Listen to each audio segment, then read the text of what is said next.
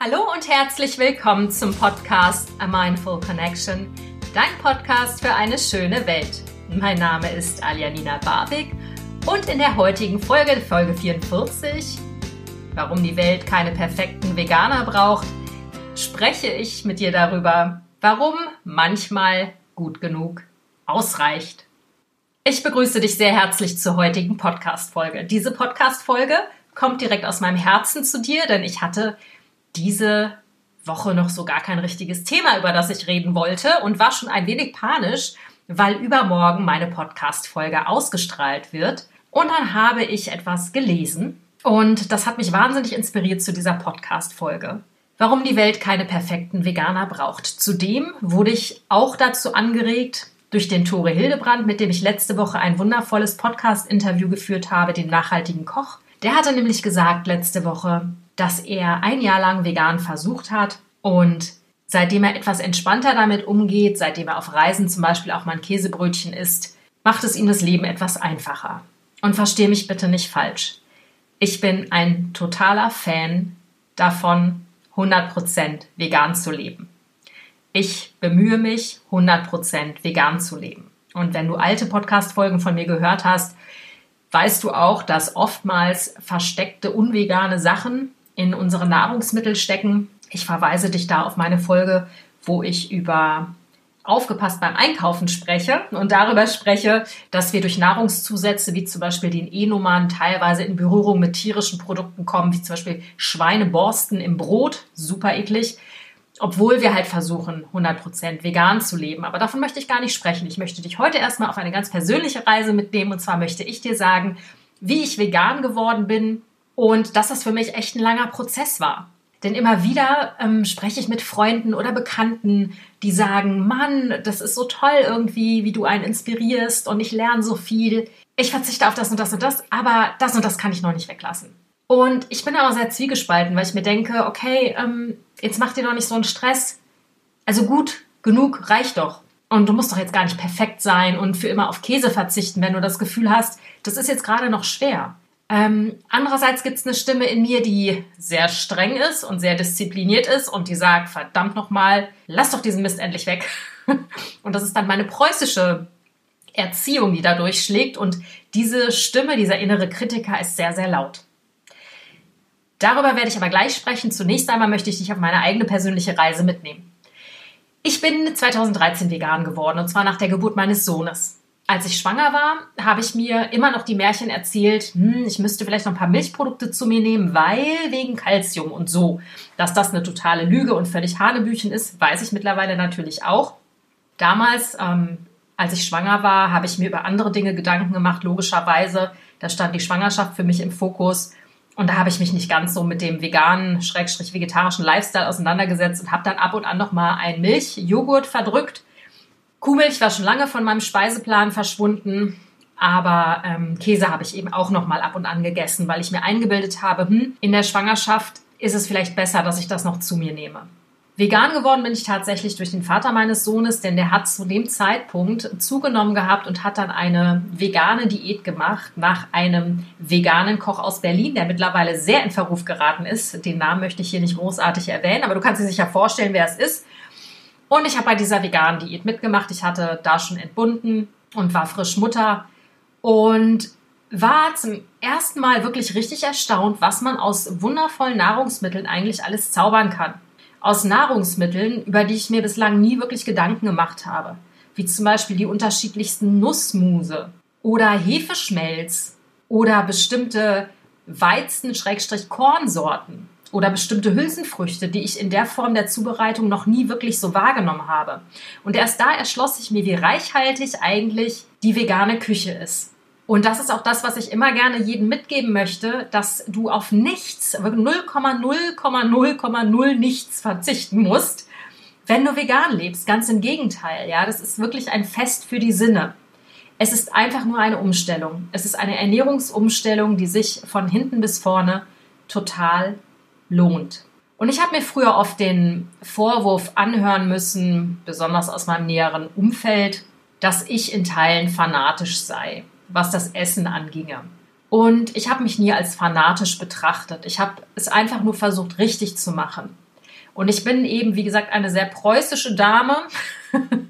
ich bin ähm, sehr perfektionistisch veranlagt und ich bin ein sehr konsequenter und disziplinierter Mensch.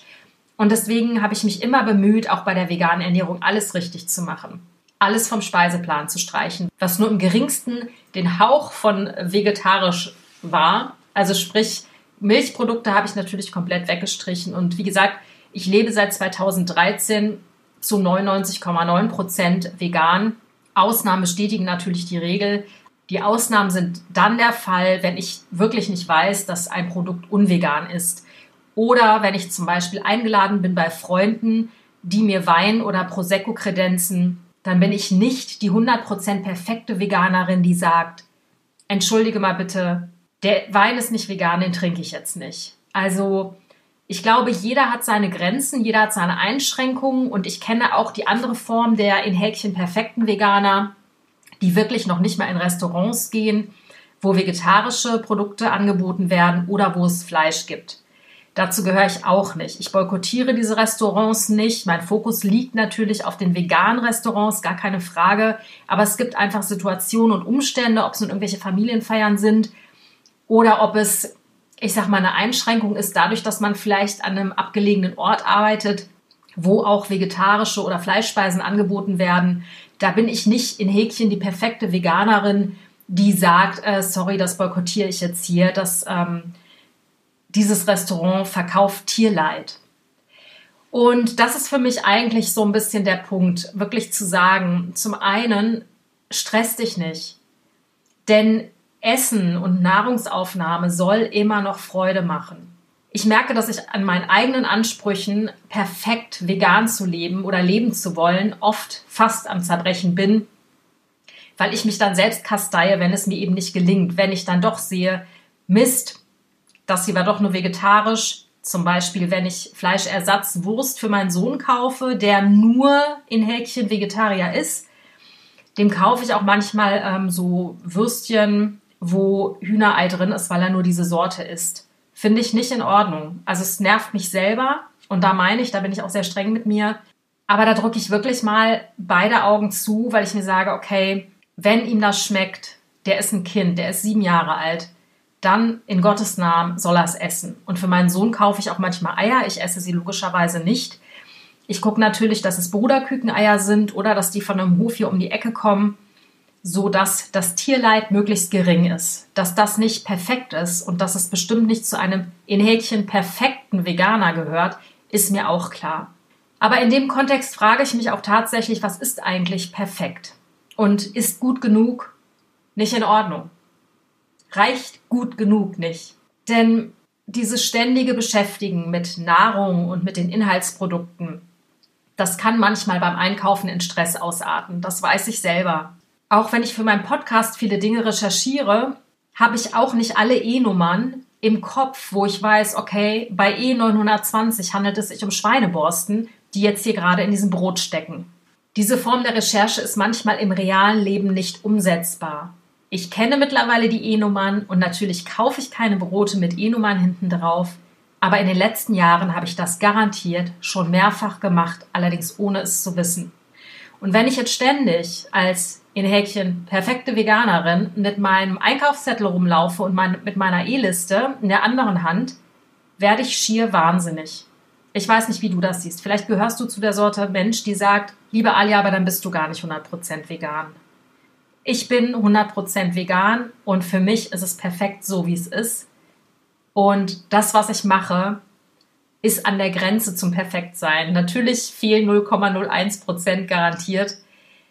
Aber es ist eben so die Frage, welche Ansprüche man an sich hat. Wie gesagt, ich stresse mich oft selber mit meinen hohen Ansprüchen und das tut mir eben nicht gut. Ich möchte ja auch mit Genuss und mit Leichtigkeit und mit Freude vegan leben. Und ich finde, wenn du dich bemühst, jeden Tag bewusst und bewusster und bewusster einkaufen zu gehen, wenn du dich bemühst, eher zu vegetarischen oder zu veganen Produkten zu greifen als zum Fleisch, wenn du dich bemühst, Bioprodukte zu kaufen, dann hör auf, dich selbst zu kasteien.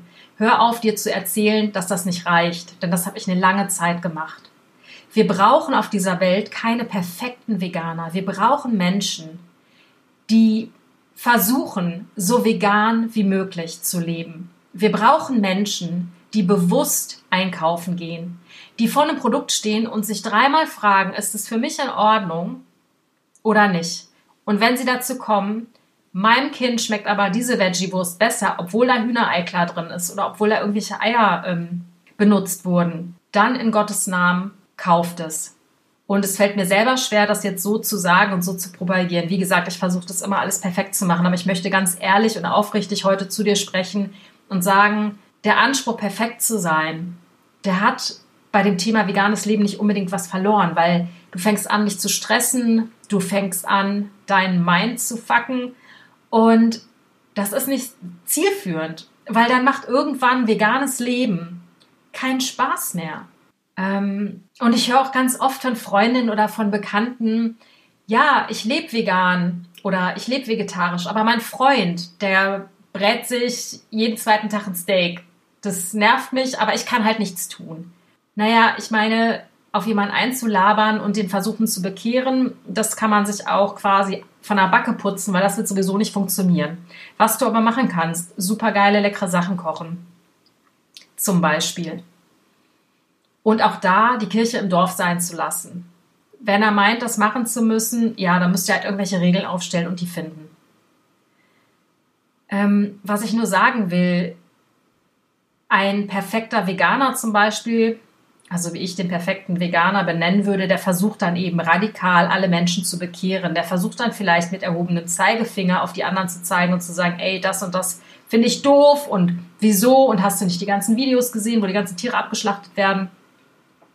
Ich denke, diese Videos kennt jeder und ich glaube, man kann wirklich überzeugen mit super tollem veganem Essen dem anderen zu zeigen, wie vielfältig die vegane Küche ist. Und das nur am Rande, die meisten Männer sind faul. Die freuen sich, wenn sie ein wundervolles, leckeres Gericht, ob vegan oder nicht, vor die Nase gesetzt bekommen. Insofern würde ich den Hebel öfter mal ziehen. ja, also deswegen kann ich dir nur sagen und wirklich von Herzen sagen, und eigentlich ist der Podcast für mich oder ich spreche ihn hier fast auch für mich ein, weil ich selber sehr oft sehr streng mit mir bin. Und ich glaube, du und ich, wir machen wirklich schon genug. Und je mehr wir werden, je mehr wir Menschen inspirieren, liebevoll an die Hand nehmen und je entspannter wir selbst mit unserem veganen Essen umgehen, desto mehr können wir erreichen. Die vegane Bewegung lebt am Ende von der Masse, und nicht davon, dass einzelne wenige Menschen perfekt sind und ihre vegane Ernährungsweise perfektionieren. Weil für mich ist das, glaube ich, der falsche Weg, denn ich denke, dass wir nur in der Masse etwas bewegen können. Insofern mach dich locker und auch wenn du mal einen Wein bei Freunden trinkst, der nicht vegan ist, dann fang nicht an, an dir zu zweifeln und dich zu kasteien, so wie ich es sehr oft mache. Atme durch und sag, du gibst dein Bestes. Jeden Tag. Jeden Tag. Du gibst dein Bestes, aber du bist nicht perfekt. Und das ist völlig in Ordnung so. Wenn du noch mehr zu dem Thema hören möchtest, wie du als Einzelnäher, als Einzelnäh die Welt verändern kannst, kann ich dir nur meinen Podcast Folge 22 ans Herz legen. Da spreche ich mit dir ganz konkret darüber, wie du als Einzelner auf quantenphysikalischer Ebene die Welt verändern kannst. Ich hoffe, dass ich dich entspannen konnte mit dieser Folge. Ich hoffe, dass ich dich inspirieren konnte. Ich bin jetzt auf jeden Fall wieder gut drauf und ich glaube, ich verzeihe mir auch schneller mal den ein oder anderen in Häkchen Fauxpas.